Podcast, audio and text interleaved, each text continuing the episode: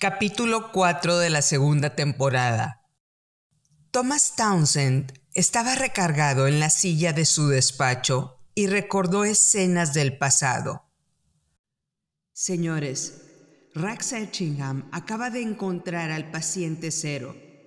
Es una mujer mexicana llamada Daniela Obregón Siller. Ambos abordaron el avión privado de Rex en la Ciudad de México hace unos minutos y estarán aterrizando en unas horas en Nueva York. Rex se ha negado a contestar nuestras llamadas, lo que nos lleva a suponer que nos quiere excluir del proceso, lo cual es completamente inaceptable. Desconocemos si la paciente viajó con él por voluntad propia. Tenemos que suponer que subió al avión amenazada por Rex de alguna forma este es el momento que hemos esperado por siglos, por lo que he iniciado la primera etapa de protección al paciente cero. Solicité que la unidad élite de Clipeum viaje a Nueva York para poner nuestro plan en marcha. Ya se encuentran en camino. Dijo Carl Townsend en la sala de juntas de la mansión de Florida unos meses atrás. Los hombres sentados en la sala de juntas reaccionaron con sorpresa a los hechos que habían escuchado. El conde John Collingwood se levantó de su asiento y fijó su vista en la pintura de la esfera de luz que estaba colgada en la pared atrás de él. La luz era tan intensa que John pensó que su visión le estaba fallando. Las voces en la sala de juntas de los miembros de Clipeum, la organización secreta dedicada a proteger el regreso del dios maya, eran de sorpresa y a la vez de preocupación por el momento clave que estaban viviendo. ¿Quién era esa mujer? ¿Qué relación tendría con el regreso de Bolon Yocte a la Tierra? ¿Cómo la encontró Rex Etchingham? Tengo confirmación que Rex llevó a cabo la inyección del Sajkil al paciente cero. Tenemos el primer caso de éxito del suero maya a un cuerpo humano. Caballeros, la misión encomendada a nuestros ancestros ha sido puesta en marcha en el día y la hora profetizada. Los hombres en la mesa celebraron con júbilo la noticia que les había dado Carl Townsend. Hicieron preguntas acerca del estado actual de Daniela Obregón Siller, si su fisonomía había cambiado, si había señales evidentes que el Sahkil la había modificado genéticamente. Carl Townsend le respondió que Daniela se encontraba estable, pero que había mucha información que todavía no llegaba a ellos.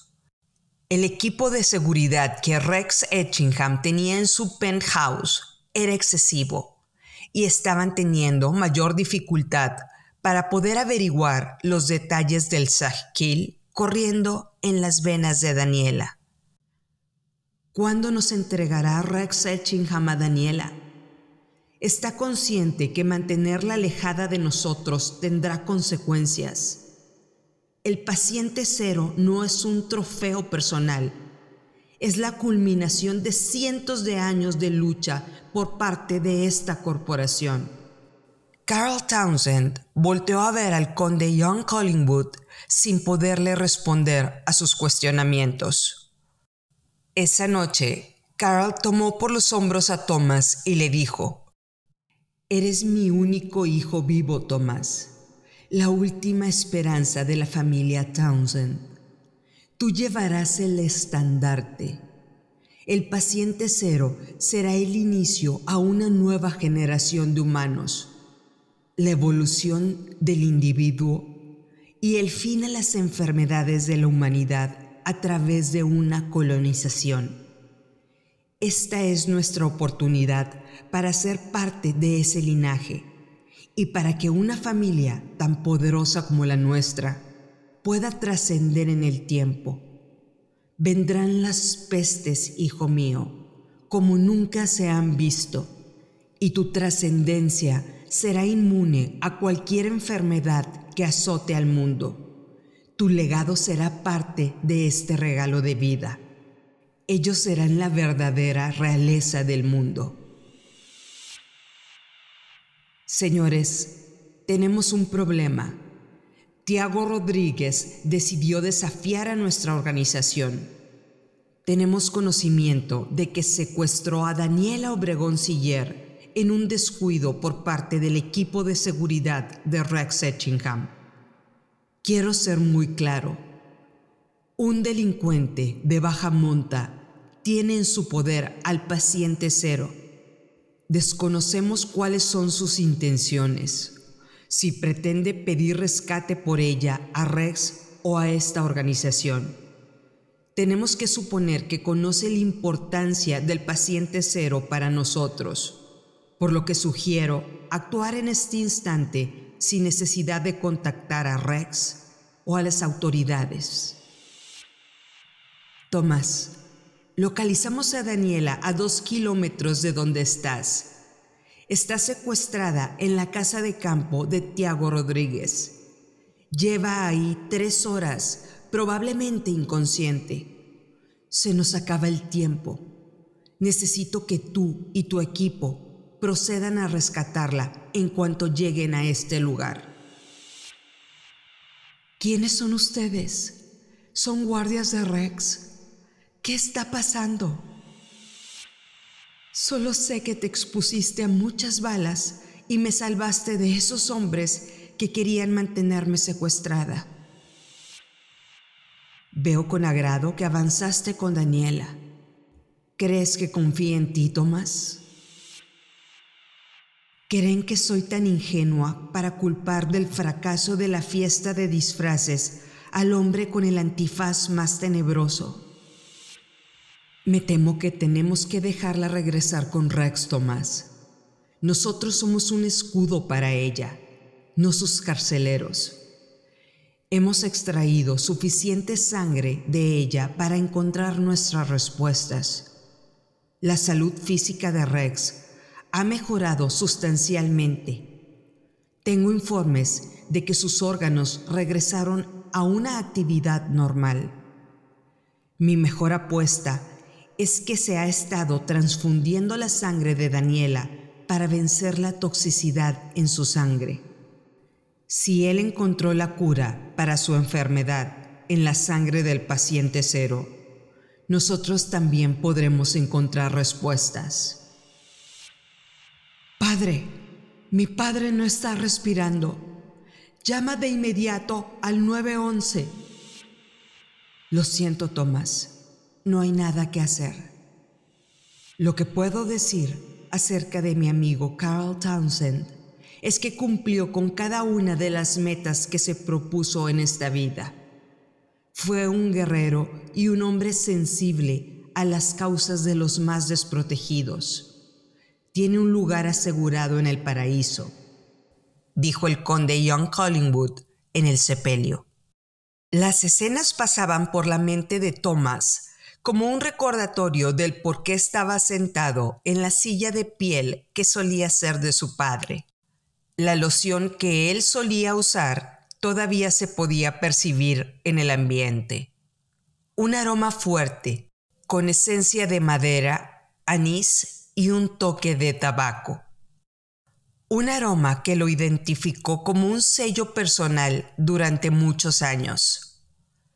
Thomas contempló las pinturas que tenía colgadas en las paredes de su departamento en Nueva York. Las pinturas tridimensionales que estaban a su alrededor, las cuales pertenecían a la organización secreta llamada Clipeum, que ahora él lideraba. Para su difunto padre y los miembros de la organización, las pinturas representaban un tesoro valioso, un recordatorio de que había un poder sobrenatural que les marcaba el camino a recorrer y que de alguna forma ese poder sobrenatural estaba cuidando sus pasos. Tomás recordó cómo el 4 de diciembre de 2012 el color de las pinturas empezó a cambiar el brillo se tornó tridimensional cuando Daniela conoció a Rex en el café colombiano. Nadie se explicaba qué estaba pasando para que la luz de las pinturas se intensificara con esa fuerza, pero sabían que algo había cambiado ese día. Algo que les dio un incentivo adicional para seguir con la búsqueda y revisar todos los protocolos para verificar si contaban con la prueba positiva al suero. En el 21 de diciembre de 2012, la profecía maya respiró vida. ¿Quién sería Bolon Yocte, el dios maya del inframundo? ¿Sería Rex el que daría vida al dios Bolon Yocte? ¿Sería Rex el que tomaría el mundo en la palma de su mano, como lo mostraba la pintura más representativa que tenían? Había por lo menos cuatro pinturas de ese hombre parecido a Rex, las cuales profetizaban su existencia. Cuadros que llevaban siglos de haber sido pintados, anunciando la llegada del dios hombre. Los miembros de Clipeum tardaron varios años en obtener esa amplia colección de pinturas.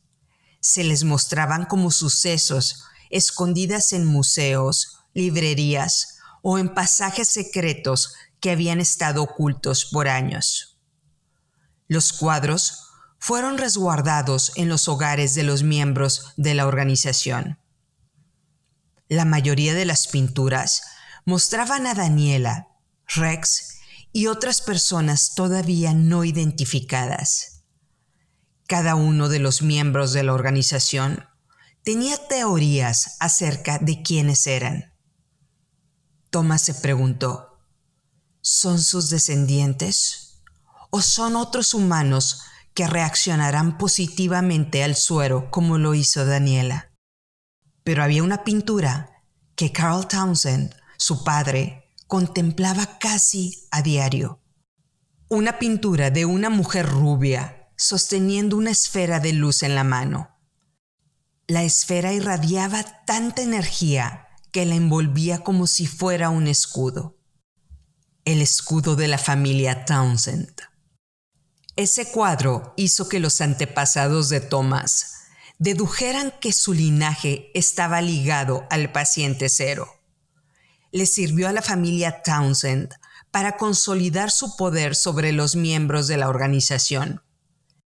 Era una prueba fehaciente del por qué la familia Townsend había sido seleccionada para dirigir Clipeum cientos de años atrás. Cuando se acercaba la fecha del decimotercer Bactún, se agudizó la obsesión de Carl por encontrar al paciente cero. Tenía la duda si el paciente cero era un hombre o una mujer, y si la sangre podría ser transfundida a él o a Thomas. Con eso tendrían el acceso a la salud para el resto de sus vidas. Cuando se supo que el paciente cero era una mujer, Carl pensó que Thomas tenía posibilidades de ser el inicio de ese linaje junto a Daniela, e hizo todo lo que estaba a su alcance para que así sucediera. Carl le ordenó a Tiago Rodríguez, un delincuente trabajando para su organización, secuestrarla y alejarla de Rex Etchingham. Y por supuesto, mantenerla a salvo en su casa de campo. Tiago le iba a mostrar a Daniela quién era en realidad Rex Etchingham. En el momento más vulnerable de Daniela, ella sabría la verdad acerca del monstruo con el que tenía una relación y Thomas aparecería como reivindicación en ese momento. Ese plan, elaborado por Carol, parecía perfecto para unir los caminos de Thomas y Daniela. Carl deseó con todo su ser que la mujer en el cuadro fuera el resultado de la unión entre ambos.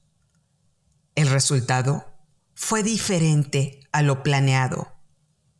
Thomas rescató a Daniela la hizo sentir protegida en su mansión en Florida en su momento más vulnerable, pero ella decidió seguir al lado de Rex Etchingham.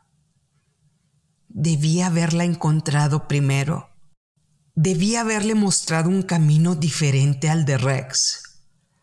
Era mi destino estar a su lado y procrear a esa hermosa mujer pintada en el cuadro, arropada por el escudo de mi familia.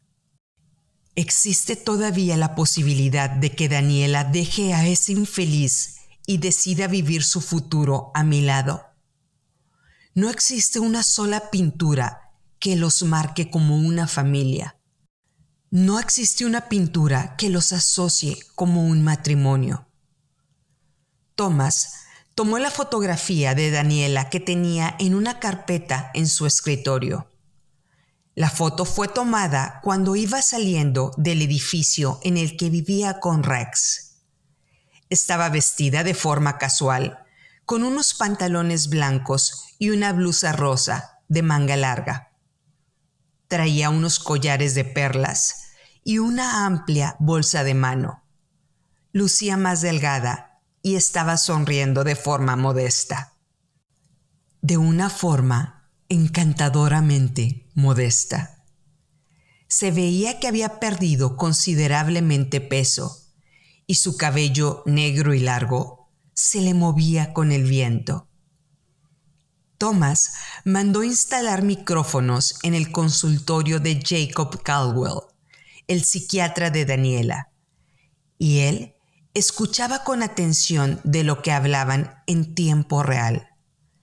Escuchó cuando Daniela le dijo al psiquiatra que vivía sus días con miedo. Haber sido expuesta a un secuestro por parte de Tiago Rodríguez cambió su vida Daniela le dijo al doctor que Thomas fue el héroe que la rescató cuando los hombres de Tiago Rodríguez la estaban persiguiendo. Pero cada que ella le hablaba a Rex de sus intenciones de contactarlo, se topaba con su negativa. Una dura negativa sin posibilidades de negociación. Daniela le dejaba claro al psiquiatra cuánto amaba a Rex era algo que a Thomas le costaba entender. En varias ocasiones, ella le dijo al psiquiatra que desde el momento que lo conoció, sintió una fuerza que la atraía, la fuerza de atracción de un imán. Cuando Daniela conoció a Rex por primera vez, parecía estar desconectado con su existencia. Toda su obscuridad, toda su frialdad, Toda su crueldad quedó atrás y ahora estaba viviendo con un hombre que le mostraba su verdadera identidad. Rex se había encontrado a sí mismo pensando que la había encontrado a ella. Por años había estado navegando por aguas obscuras y tormentosas, y ahora él había tomado el control de su destino. El océano completo le pertenecía y Rex actuaba como si tuviera control de todo lo que pasaba a su alrededor. Un poder que parecía incrementarse cada día. Era el mismo hombre, pero un hombre empoderado. Rex había decidido tomar conciencia de todos sus errores, los mostró como tales a Daniela y a partir de ese momento los convirtió en el lazo más sólido que tenía con ella materializó sus defectos y los convirtió en su mayor activo. Para Daniela, era su hombre legítimo. Sentía esa necesidad de estar a su lado cada hora, con cada beso y cada caricia. ¿Por qué fue Rex su elección? ¿Qué debía haber hecho diferente? Tomó un sorbo más de whisky y estiró el cuello para desconectarse de ese sentimiento de pérdida que tenía sobre Daniela. Ese sentimiento comenzó como un reto y ahora se había convertido en algo real, algo doloroso. Thomas tomó la foto de su padre y sintió un nudo en la garganta. se quería ahogar en una profunda tristeza al recordar que el corazón le falló en uno de los momentos cúspides de su vida. Por muchos años, Carl le mostró todo lo que había en la literatura acerca de la importancia de la organización, todo el conocimiento que existía sobre el decimotercer Bactún, la sabiduría milenaria que debía tener en su poder como líder de la organización. Su padre lo dejó solo en el momento más importante de su vida, en el momento en el cual podían materializar lo que lograron después de tantos años.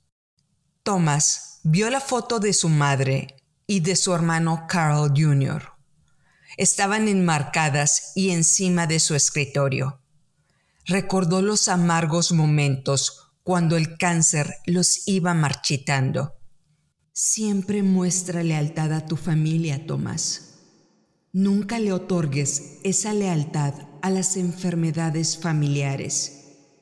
Esta lección de vida se acaba aquí, conmigo, hijo mío.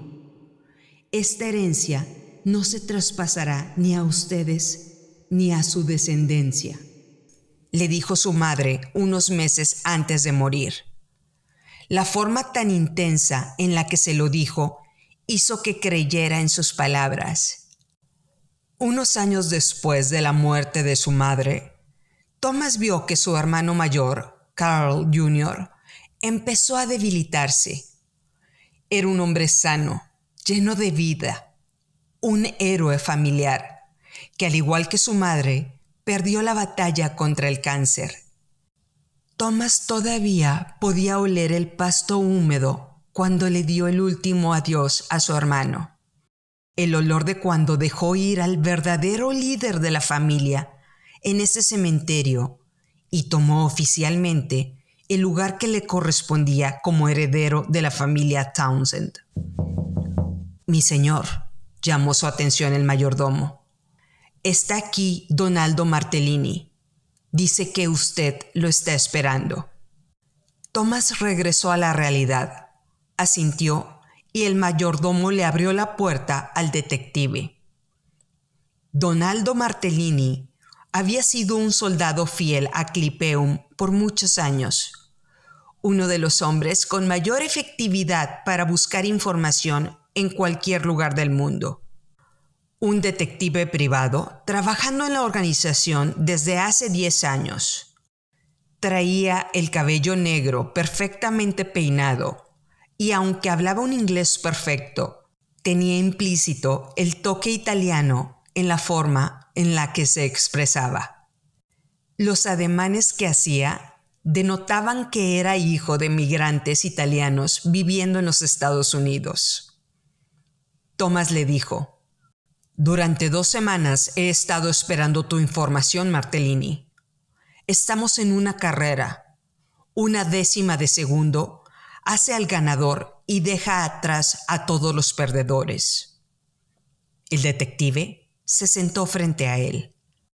Thomas tenía el vaso de whisky en la mano y mostraba unas ojeras pronunciadas. Aunque siempre tenía ese porte aristocrático, en ese momento se veía degradado. Martellini le dio una carpeta a Thomas y le dijo, Mi señor, la información es cada vez más difícil de conseguir.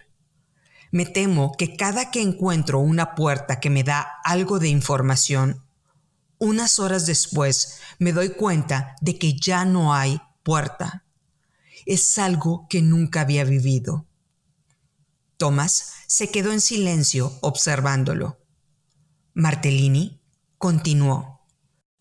Tenemos confirmación de que Rex Etchingham continúa haciendo una amplia gama de pruebas farmacéuticas con el Saquil. La mayoría del suero almacenado fue destruido en la planta de Ciudad Juárez en México cuando Rex encontró al paciente cero. Pero Rex logró trasladar una considerable cantidad a las instalaciones de su farmacéutica. Nuestro contacto el que nos mantenía al tanto de los pasos de Rex, fue despedido de Caerus Pharmaceutical en una limpieza general que hizo Etchingham hace unas semanas. Desconocemos si Rex sabía quiénes eran nuestros contactos desde el inicio y solo les filtró la información que le convenía. Martellini continuó. Las investigaciones más recientes, con los pocos datos que pude encontrar, nos han llevado a concluir que la toxicidad del SAG-Kill viene por la concentración de los ingredientes. Con una dosis mínima, una milésima de una gota, Rex ha logrado avances médicos significativos para varios padecimientos. Rex convirtió el veneno en la cura y lo ha logrado con un éxito sin precedentes. Los empleados claves de la farmacéutica tienen acceso limitado al mundo exterior. La infraestructura de comunicación y rastreo del personal de la farmacéutica es excesiva.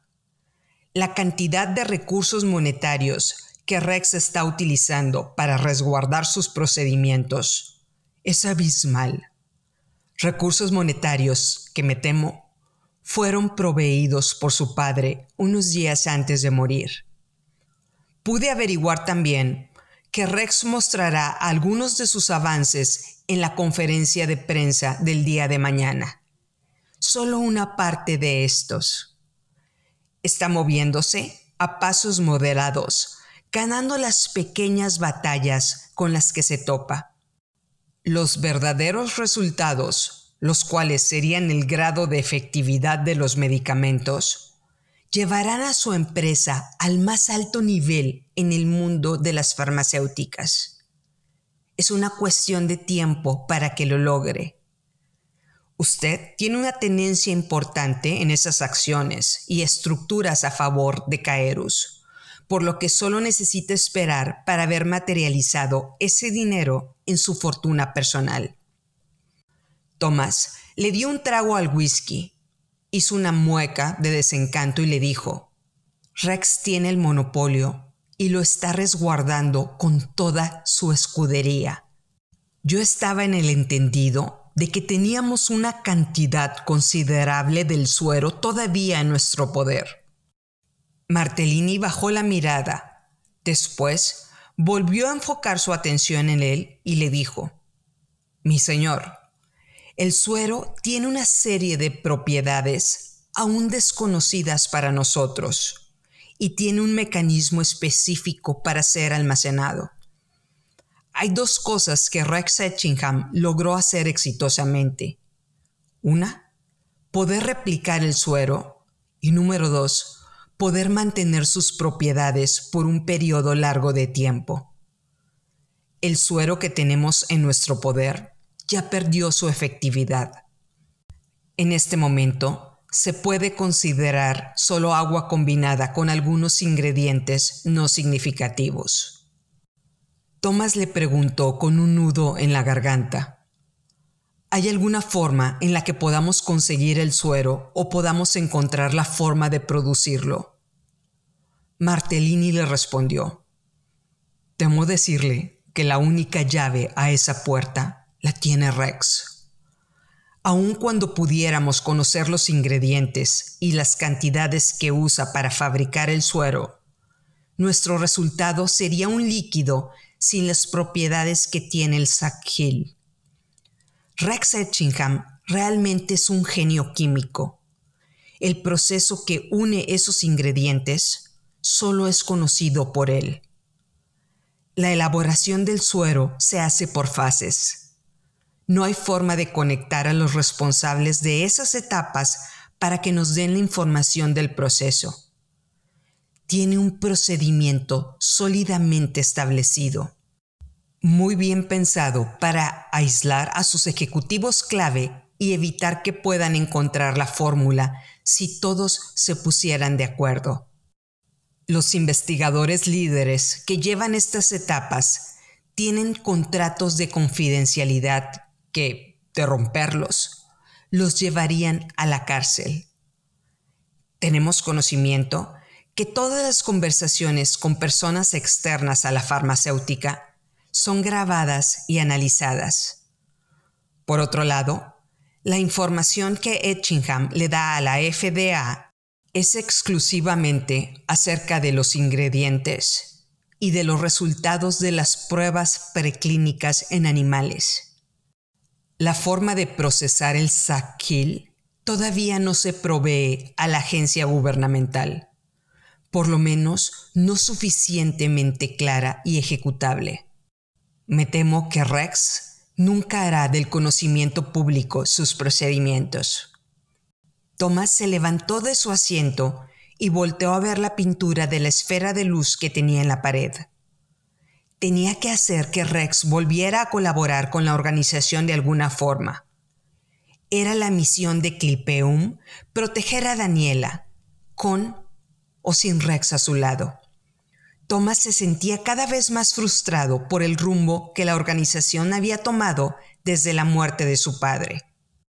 Thomas le dijo, Rex tiene todo en su poder, algo que amenaza el balance por el que Clipeum fue creada, y ese balance debe regresar a lo que era. Contacta a Hugo Suárez Ruiz. Dile que necesito que venga a Nueva York lo antes posible Rex bloqueó todo intento para contactar a Daniela. Necesito ayuda externa en este momento. El detective le dijo que así lo haría. Martellini le dijo, Señor, pude comprobar que los guardaespaldas que custodian a la señorita Obregón Siller tienen conocimiento que las conversaciones entre la señorita Daniela y el doctor Cadwell están siendo grabadas y transmitidas en tiempo real. Rex tiene conocimiento de que usted la está escuchando.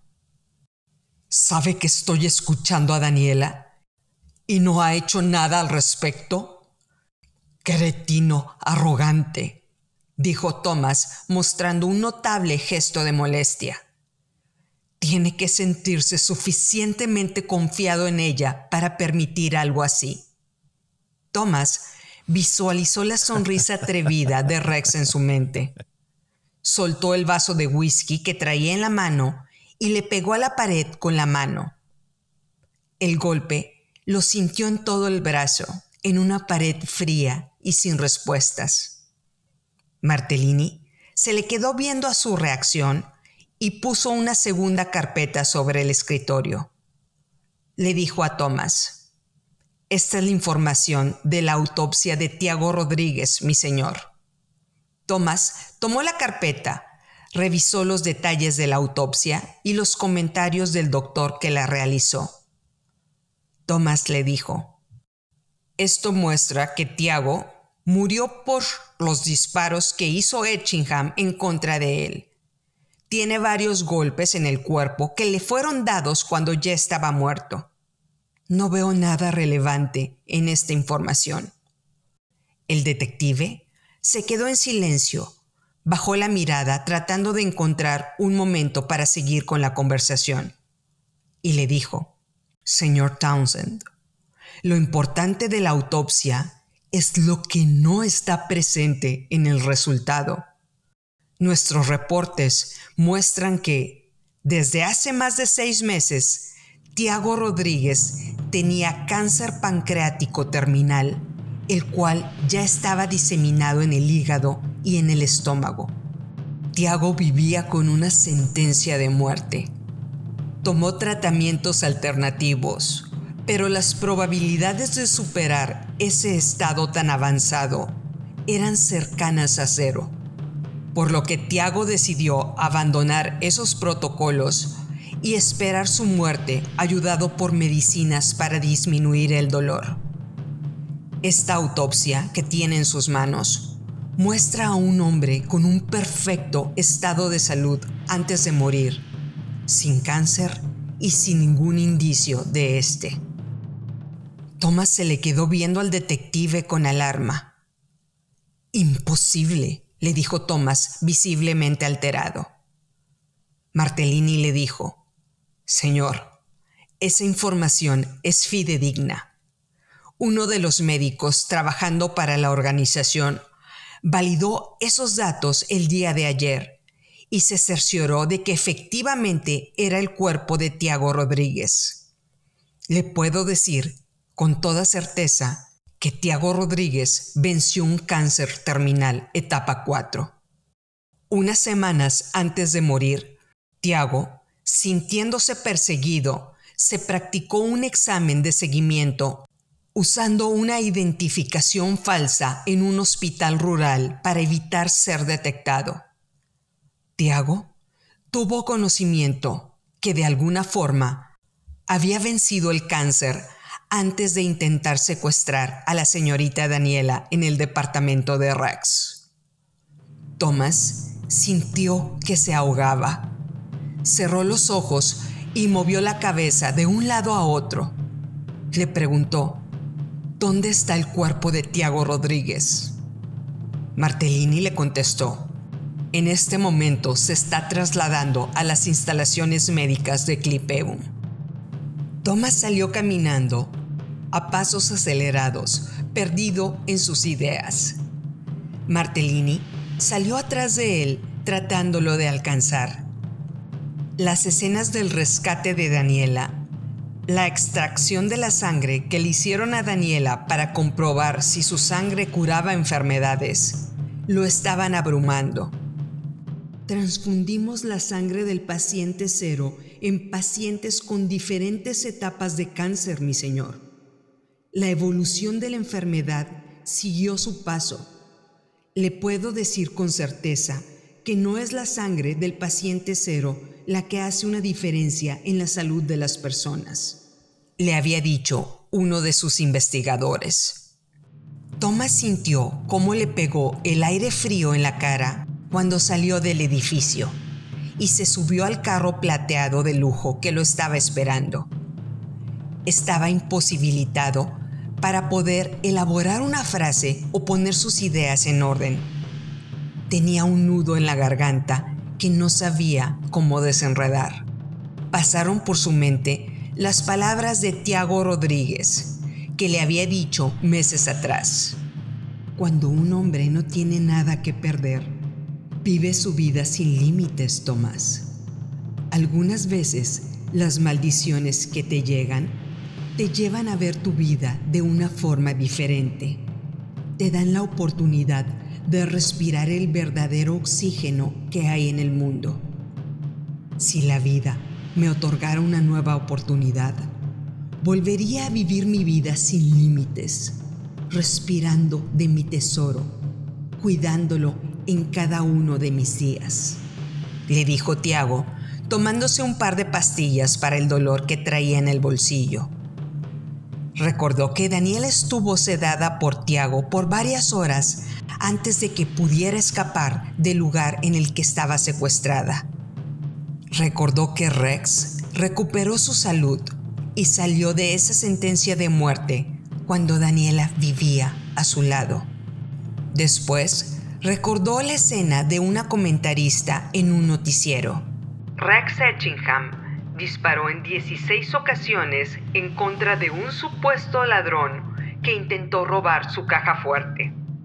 Se sabe que el hombre trató de tomar a su prometida como rehén para poder escapar del penthouse, pero la policía continúa con dudas acerca de la teoría del robo. El supuesto ladrón se identificó como Tiago Rodríguez, un empresario dueño de un imperio de entretenimiento valuado en millones de dólares. Tomás cerró los ojos y dijo, Daniela.